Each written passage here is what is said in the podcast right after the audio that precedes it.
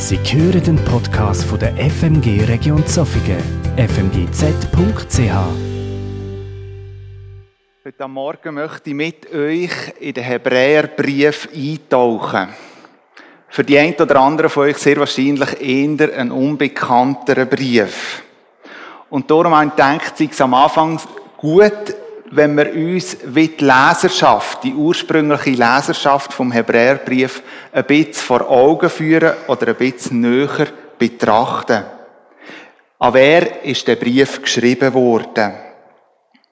Uns begegnen Menschen, wo Jesus kennengelernt haben.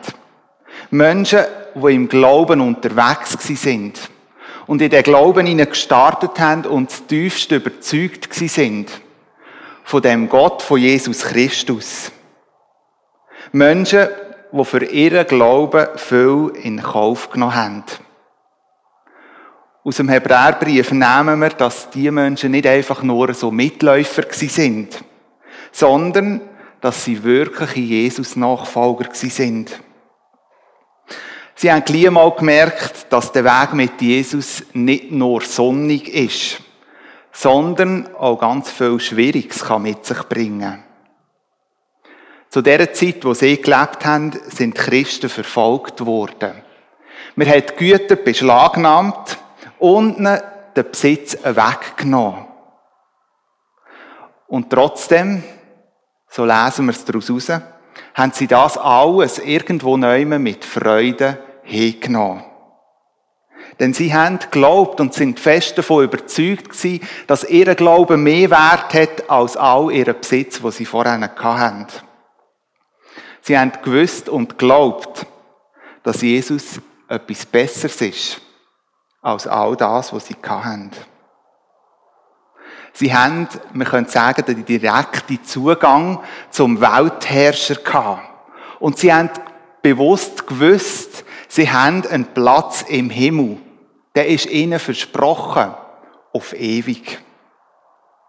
Einige von diesen Menschen sind eingesperrt worden.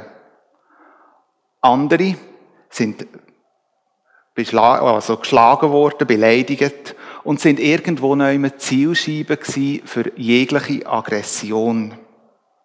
Und trotzdem haben sie das alles ausgehalten.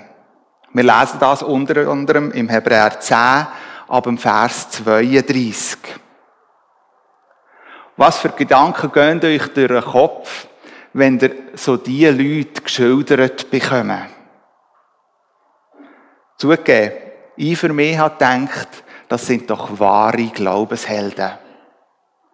Die sind standhaft geblieben, selbst dann, wenn es schwierig geworden ist. Sie haben an ihrem Jesus festgehalten. Und mit dem Bild tauchen wir jetzt in den Text ein, den ich mit euch möchte anschauen. Wir finden den im Hebräer 10, die Verse 19 bis 25. Hebräer 10, 19 bis 25. Ich lese aus der neuen Genfer Übersetzung. Wir haben jetzt also, liebe Geschwister, einen freien und ungehinderten Zugang zu Gottes Heiligtum Jesus hat ihn uns durch sein Blut eröffnet. Durch den Vorhang hindurch, das heißt konkret, durch das Opfer seines Leibes hat er einen Weg gebahnt, denn bis dahin noch keiner gegangen ist. Einen Weg, der zum Leben führt.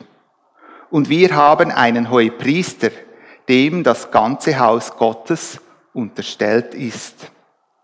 Deshalb wollen wir mit ungeteilter Hingabe und voller Vertrauen und Zuversicht vor Gott treten. Wir sind ja in unserem Innersten mit dem Blut Jesu besprengt und dadurch von unserem schuldbeladenen Gewissen befreit. Wir sind, bildlich gesprochen, am ganzen Körper mit reinem Wasser gewaschen. Ferner wollen wir unbeirrbar an der Hoffnung festhalten, zu der wir uns bekennen. Denn Gott ist treu und hält, was er zugesagt hat. Und weil wir auch füreinander verantwortlich sind, wollen wir uns gegenseitig dazu anspornen, einander Liebe zu erweisen und Gutes zu tun. Deshalb ist es wichtig, dass wir unseren Zusammenkünften nicht fernbleiben, wie einige sich das angewöhnt haben, sondern dass wir einander ermutigen und das umso mehr, als, wie ihr selbst feststellen könnt, der Tag näher rückt, an dem der Herr wiederkommt. Soweit der Text, den ich mit euch ein paar Gedanken möchte teilen. Die Leserschaft vom Hebräerbrief hat lang standgehalten.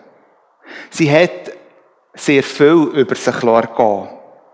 Sie sind gequält worden, oder wie man das manchmal auch sagt, piesackt worden. Doch irgendein so entnehmen wir aus den Texten, hat sich irgendwo neu Resignation anfangen einschleichen. Der Elan von früher ist wie weg gewesen. So vieles ist irgendwo mühsamer geworden. Und Mutlosigkeit hat droht, den Glauben wie zu ersticken. Verzagtheit hat das Herz der Hebräer ergriffen. Christen sind in der Gefahr gestanden, die Hoffnung sinken und alles wie aufzugeben. Und genau in dem Moment bekommen sie einen sogenannten Ermutigungsbrief. Die Ermutigung und die Einladung, dran zu bleiben, durchzuhalten, selbst in den schwierigen und herausfordernden Momenten. Der Schriftsteller macht deutlich, dass sie festhalten sollen am Bekenntnis der Hoffnung. Das gibt ihnen Halt und Grund. Die Verheißung von Gott, wo unerschütterlich steht. Sogar in der Haltlosigkeit, wo sie drinnen gestanden sind. In der Situation, wo der Tod droht hat. Er ermutigt sie, trotz der Zweifel dran zu bleiben. Festzuhalten an Jesus. Denken wir zurück an das Bild, Anfang der Predigt, von den Leser vom Hebräer. Stark, durchhaltend und mit einem klaren Ziel. Selbstbewusst, Anfechtungen, die ihnen nichts anhaben können. Und plötzlich merkt man, wie eine steigende Müdigkeit in diesem Gegenwind aufkommt. Gewisse Gedanken, wo irgendwo mitspielen, mit aufzugeben, näher kommen. Versuchen wir uns in die Situation hineinzuversetzen. Denken wir können es auch nur ansatzweise. Ist gut nachvollziehbar dass die Menschen, die den Brief gelesen haben und all das erlebt haben, irgendwo müde geworden sind. Irgendwo resigniert haben. Ich glaube, was die Leser dazu mal erlebt haben, so geht es noch vielen Gläubigen auf unserer Erde, auf den verschiedensten Ländern. Auch heute werden noch Christen belächelt, irgendwo noch immer ausgrenzt, beraubt, abgeschlagen und selbst ermordet. Eine enorme Tragödie, wenn man die ein oder anderen so Schlagzeilen liest. Und wie sieht das bei uns hier in der Schweiz aus? Ich glaube, wir haben es Gottes Gnade zu verdanken, dass wir in dem Moment, wo wir drinnen leben, nichts Zeriges erleben müssen. Weder starke Verfolgung noch Drohung mit dem Tod trifft uns da in der Schweiz. Und weil das so ist, könnten wir jetzt ja so wie eigentlich den Umkehrschluss versuchen zu machen. Das könnte ja eigentlich heißen, dass Christen in der Schweiz voller Elan sind. Absolut nicht resigniert, ja das sogar ein Fremdwort ist ja Christen in der Schweiz aufblühen und etwas sich bewegt. Ist das wirklich so? Schön wär's, oder? Ich glaube, auch hier in der Schweiz können wir verschiedene Situationen beobachten, wo es deutlich macht, dass auch wir hier in der Schweiz herausgefordert sind durch die verschiedensten Lebenssituationen. Und in diesen Lebenssituationen auch in der Gefahr stehen, müde zu werden oder zu resignieren. Da schaut man vielleicht ins eigene Leben oder ins Leben von einem Freund, von jemandem aus der Familie, wo schon seit einer Zeit gesundheitliche Probleme hat. Das nicht nur einen Tag, sondern vielleicht Monate und Jahre. Unter körperlichen Einschränkungen leidet. Und das je nachdem auch noch verbunden mit Schmerzen. Sehr gut nachvollziehbar, dass irgendwann auch da der Punkt kommt, wo man müde wird. Ja, vielleicht in der Gefahr steht, zu resignieren. Da gibt es die unterschiedlichsten familiären Umstände die sich ganz anders entwickelt haben, als man sich vorgestellt hat. Und obwohl man eigentlich alles gegeben und dran gesetzt hat, dass es nicht so weit kommt, hat man irgendwann den Eindruck, wir befinden sich in der gleichen Situation wie die Leserschaft aus dem Hebräerbrief. Zugegeben, wenn wir die gesellschaftliche Entwicklung in unserem Land anschauen, wo sich immer mehr und mehr vom christlichen Glauben distanziert, dann kann auch diese Beobachtung ein Auslöser sein, dass man irgendwo einig müde wird und sich fragt, hat das überhaupt noch alles einen Sinn? Selbst in christlichen Gemeinschaften und sie können noch so christlich sein, gibt es Momente, wo irgendwo frustrieren. Ja, wo wir enttäuscht werden. Wo Menschen uns enttäuscht haben, uns vielleicht verletzt haben. Und man so selbst in einer christlichen Gemeinschaft den sogenannten Verleider bekommen hat. Müde worden ist. Resigniert. Und genau in solchen Situationen redet der Verfasser von dem Text. Und er sagt, ferner wollen wir unbeirrbar an der Hoffnung festhalten, zu der wir uns bekennen. Denn Gott ist treu und hält, was er zugesagt hat. Gerade deshalb, trotz Zweifel, sollen wir festhalten festhalten an der Zusage von Jesus, dass er uns nie wird verlassen. Festhalten an der Zusage, dass nichts uns aus seinen Händen reissen kann. Festhalten an seiner Zusage, dass er eine Wohnung für uns vorbereitet hat. Die Voraussetzung für all das liegt nicht bei mir, das wird deutlich, sondern in der Treue Gottes. Gott ist treu. Selbst dann, wenn wir die Haltung verlieren. Gott ist treu. Selbst dann, wenn wir haltlos werden. Gott ist treu. Selbst dann, wenn uns Kraft ausgeht. Alles hängt von seiner Treue ab. Und die steht fest. An der können wir uns festklammern weil Jesus der ist, der uns Halt geben will, in jeder Lebenslage. Schon etwa die habe ich in einer Predigt erwähnt, dass ich so wie ein Geschichtsfanatiker bin. Die verschiedenen Zeitepochen zu beobachten und zu schauen, wie sie sich entwickelt haben, fasziniert mich immer wieder. Zu forschen, auch gerade was man von Generationen vor uns lernen kann, begeistert mich.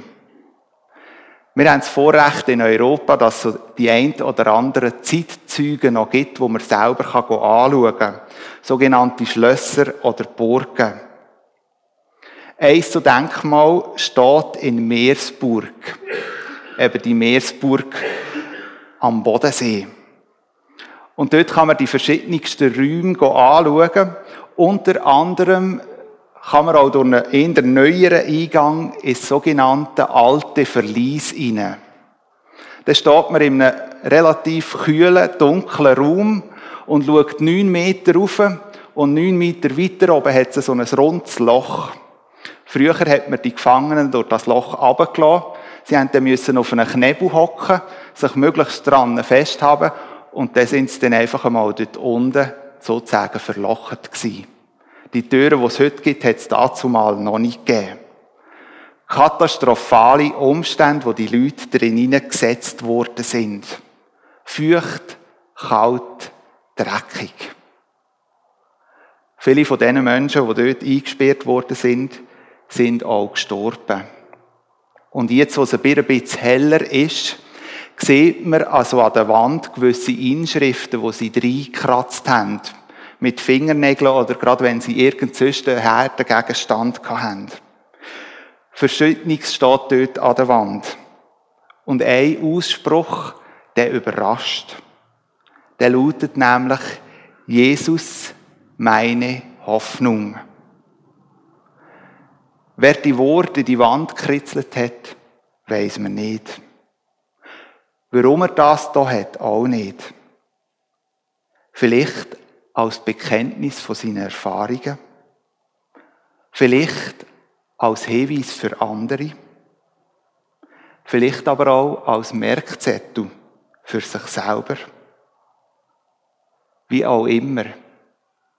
Jemand, der ganz unten war, hat an dem festgehalten und ihn in dieser Tiefe nicht hängen gelassen hat. Jesus, meine Hoffnung. Nachdem der Verfasser die Tatsache der Leser wie vor Augen führt, greift er einen zwischenmenschlichen Aspekt auf, wo ihm wichtig geworden ist. Nämlich, wie wir einander helfen können oder wie uns selber geholfen werden kann. In Zeiten von Hoffnungslosigkeit und von Resignation.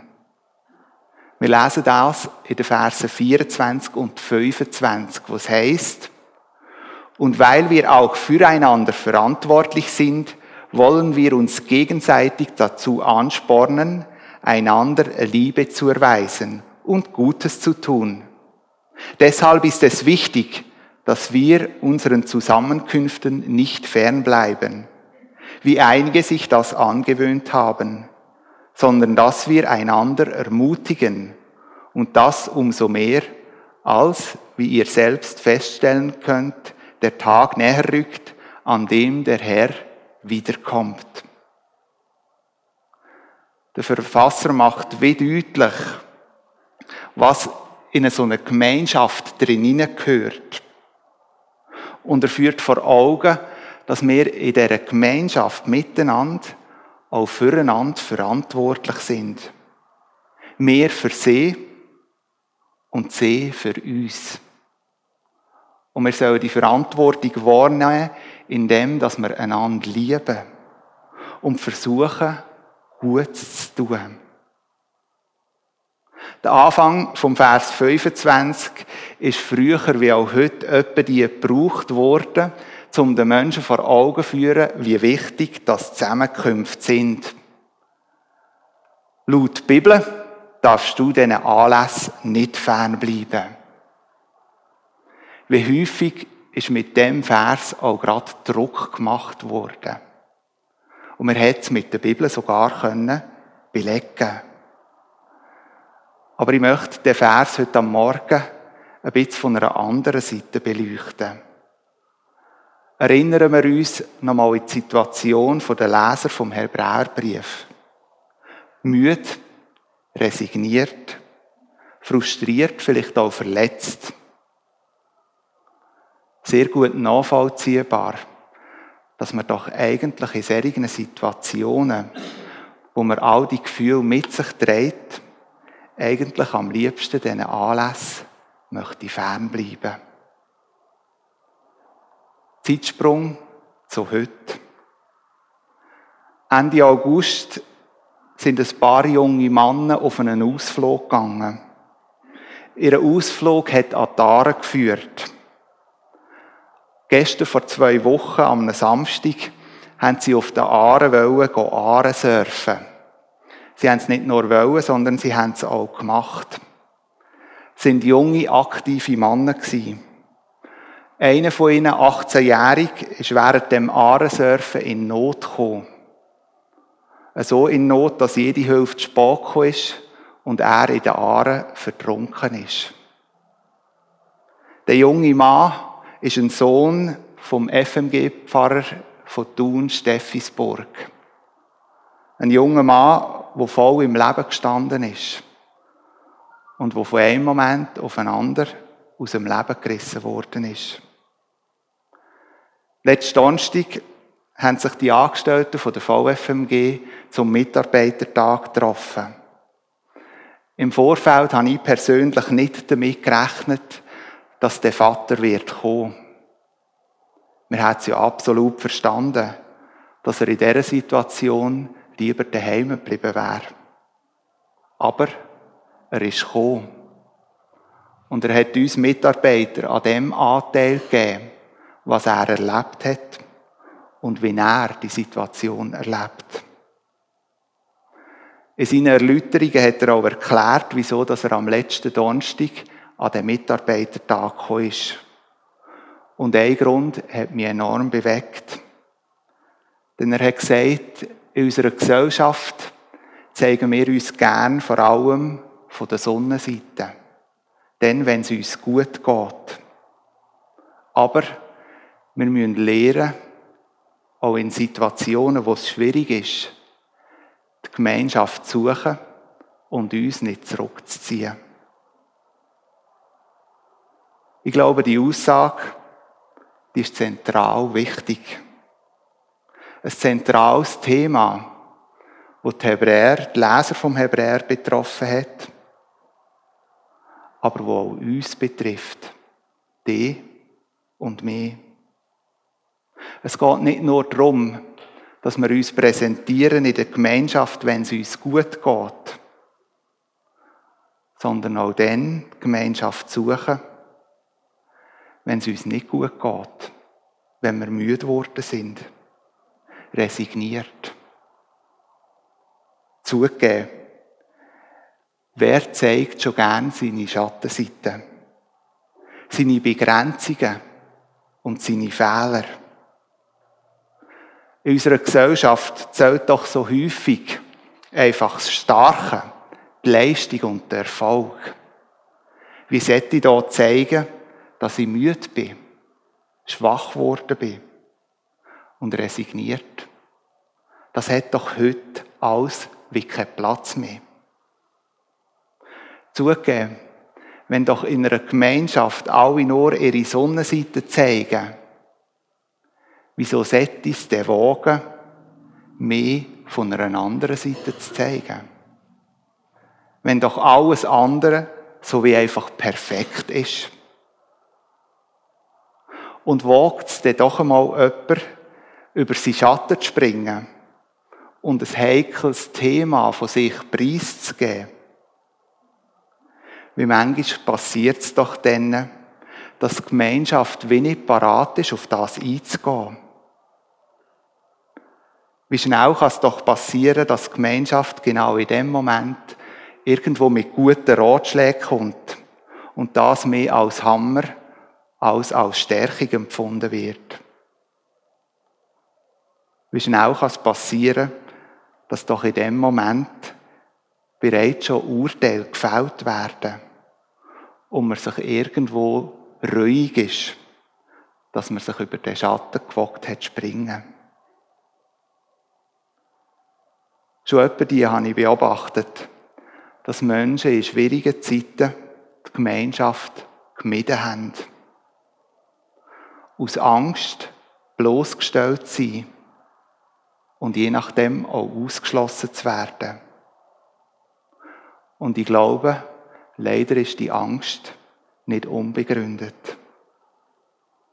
All das führt zur Distanz.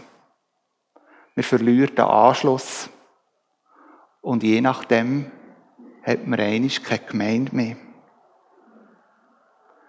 Kann sein, dass in unseren Zusammenkünften, dann, wenn wir uns treffen, wie fast kein Freiraum ist für Menschen, die in ihrem Leben Zerbrüche, Frustration und Resignation erlebt haben. Haben wir vielleicht verlehrt, dem Bereich von unserem Leben auch in einer Gemeinschaft Raum zu geben. Und die damit verbundenen Spannungen wie einfach mal auszuhalten. Ich glaube, das Leben von Jesus Christus führt uns vor Augen, dass wir in all unseren Lebensbereichen die Gemeinschaft suchen und Gemeinschaft leben. Jesus hat Menschen in seine Nachfolge, seine Jüngerschaft berufen, die frustriert sind, resigniert und auf der Schattenseite vom Leben gelebt haben. Ja, er selber, Jesus, hat die Gemeinschaft nicht verloren. Kurz vor seiner Verhaftung und dem drohenden Tod. Er hat Stille im Garten Gethsemane gesucht und er hat seine Jünger mitgenommen, dass sie in dieser dunklen und düsteren Stunde mit ihm wachen und beten. Doch die Jünger selber haben nicht realisiert, Dringlichkeit von ihrem Auftrag dort drinnen. Ich wünsche mir und ich wünsche uns allen, dass uns wieder neu bewusst wird, was für ein Reichtum ja, was für eine Chance drinnen liegt, wenn wir mit all unseren Facetten vom Leben Zusammenkünfte, Gemeinschaft suchen. Ich wünsche uns, dass wir ermutiger sind. Ermutiger füreinander in Liebe. Egal, in welcher Lebenslage, wo wir drinstehen. Für das alles braucht es einen ersten, mutigen Schritt. Und das nicht nur von einer oder zwei Personen, sondern von uns allen. Ich bete für unsere Gemeinde, dass wir zu dem werden dürfen.